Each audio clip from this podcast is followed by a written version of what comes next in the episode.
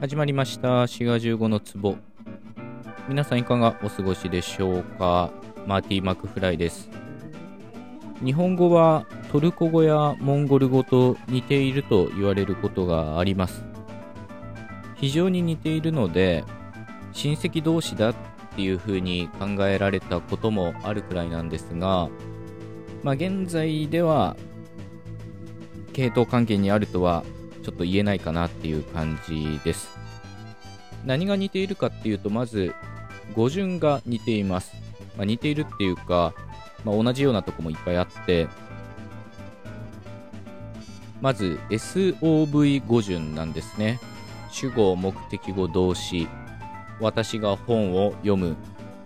まあ、こういった語順がノーマルの語順ということになっています。それと、日本語の助詞みたいなものが名詞にくっつくっていうのも非常に似ていて、まあ、私がって言えば主語を表して、私をというと目的語、私にっていうと間接目的語みたいに、その文の中の役割をこういう助詞で表すんですよね。で、こういうのを特に格助詞という言い方をします。で、トルコ語もまあ似たようなシステムになっていて、例えば、男っていう単語はアダムって言うんですけど、このアダムっていうのに、まあ、ゼロがついてるっていうかね、何もついてないと主語を表します。で、アダムっていう風に、うっていうのがつくと、これは直接目的語。あだまっていう風に、あっていうのがつくと、まあ、間接目的語っていう風にね。まあ、日本語の架空助詞と非常によく似ていますよね。まあ、本当はね、もうちょっと音の面とか詳しく見ると面白いんですけど、ひとまず置いといて、名詞の後ろに何かしらくっつくことで、文の中の役割を表している。核関係を表しているという点で、日本語とトルコ語、まあ、あるいはモンゴル語っていうのは似てると言われるんですが、日本語のがやおやにみたいなものは、かなり専門的には接語と言われます。一方、トルコ語の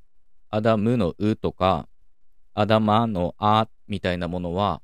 接字という言い方をするんですね。今回はこの接語と接字の違いについてお話ししていこうと思います。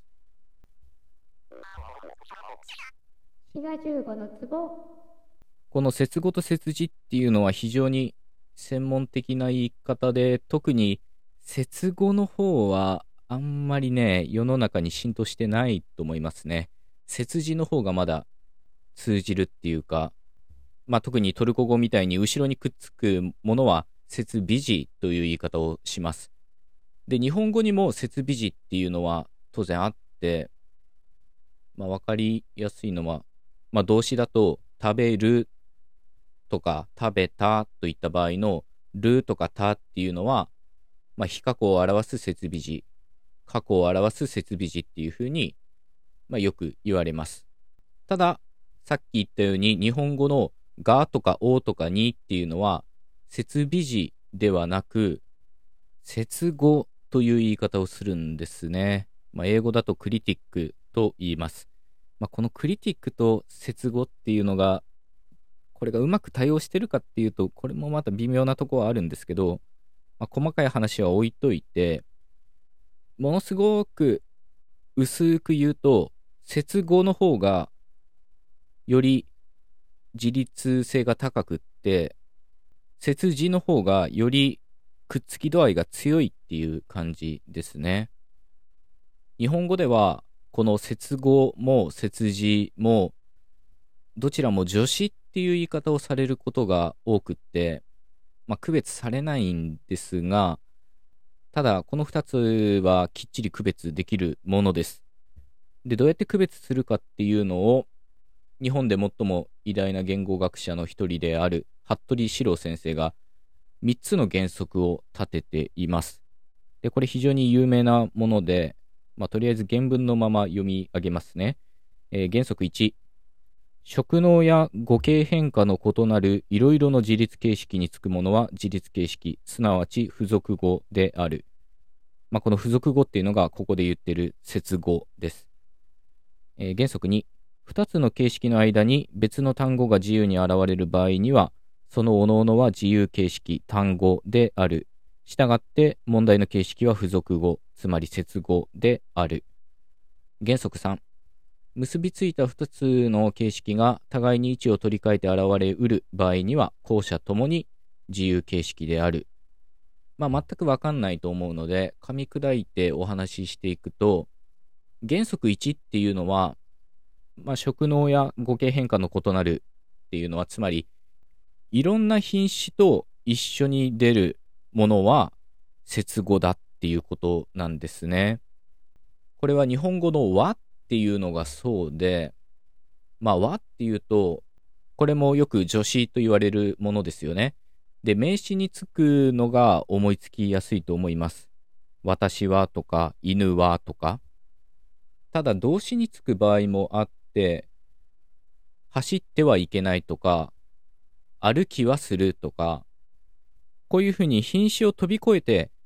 くっつけるものは接語ということになってます。一方、接字の方は決まったその品詞にしかつくことができません。まあ、さっきの食べるとか食べたのるとかたっていうのは、まあ、動詞としか一緒に出てこれないっていうことで、まあ、接字扱いなんですね。で、同じように、だけっていうのも接語です。まあ、私だけ、犬だけっていうふうに名詞につくこともできますけど、やるだけやったみたいに、やるみたいな動詞につくこともできます。ということで、このだけっていうのも接語なんですね。で、この接語のだけっていうのを手がかりに、日本語のがやおやにみたいな格助詞もまた接語であるっていうことが言えるんですね。どういうことかというと、まあ、これ原則3に関わることで、2つの形式を、位置を取っ換えても OK な場合は、接語っていうことになるんですね。で、このだけっていうのと、格助詞っていうのは、順番が入れ替わっていいこともあります。私だけに教えてっていうのと、私にだけ教えてっていうふうに、だけにっていうのとにだけっていう言い方、両方可能です。まあこういうふうに、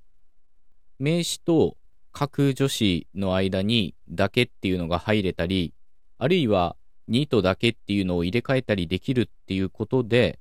日本語の格助詞は接語ということになるんですね。